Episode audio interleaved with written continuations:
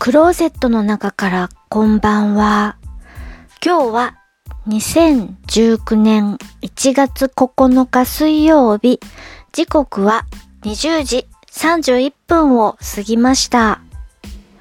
外の気温はマイナス7度。お天気は雪。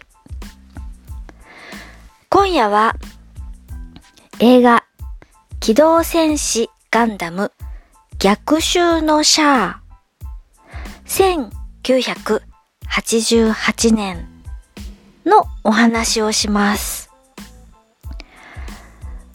私、この映画を見たのは多分2回目だと思います。1回目は、公開して数年後テレビ放送でおそらく見たと思います。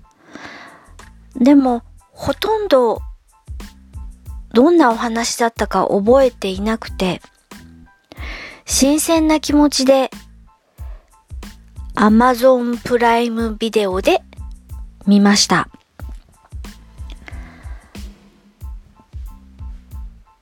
見た感想としては、と、ガンダムのファンの人からしたら、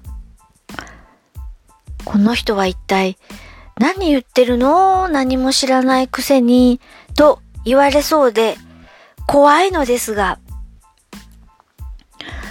単語が面白かったです。出てくる単語。ファンネルという武器。確かに、ファーストガンダムでもそのような武器が出ていました。ファンネルって呼ばれていたか呼ばれていないかちょっと記憶が曖昧です。ララーの乗っていたエルメスというあれはモビルアーマーになるんですかね。で、そのファンネルのような武器が登場していたと思います。この逆襲のシャアでは、ファンネル、かなり中心的な武器としてニュータイプが操縦する武器としてかなり発達してきているような描かれ方をしていました。それが面白いです。いけ、ファンネルとか言ってみたいです。あとは、なんでファンネルっていう名前なのかなっていうのが気になって、語源を調べてみました。ロートとかジョーゴのことをファンネルって言うんだけれども、思っていたら、やはり形状がローとジョーゴに似ているから、ということを見たいですね。あ、やっぱりそうだったんだ。でも、この逆襲のシャアでは、ロート型ではもはやなく、さらにさらに改良していて、いろんな形になっていました。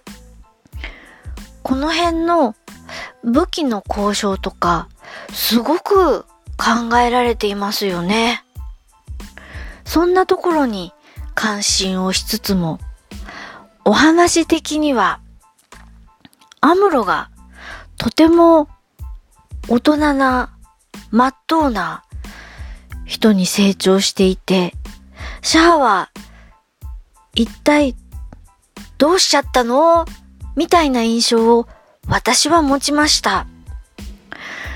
これ以上長く語ると、なんだか怒られそうなので、この辺にしておきます。誰に怒られることを恐れているのか自分でもわかりません。聞いていただきありがとうございます。北海道夕張からお話はゆいまるでした。おやすみなさい。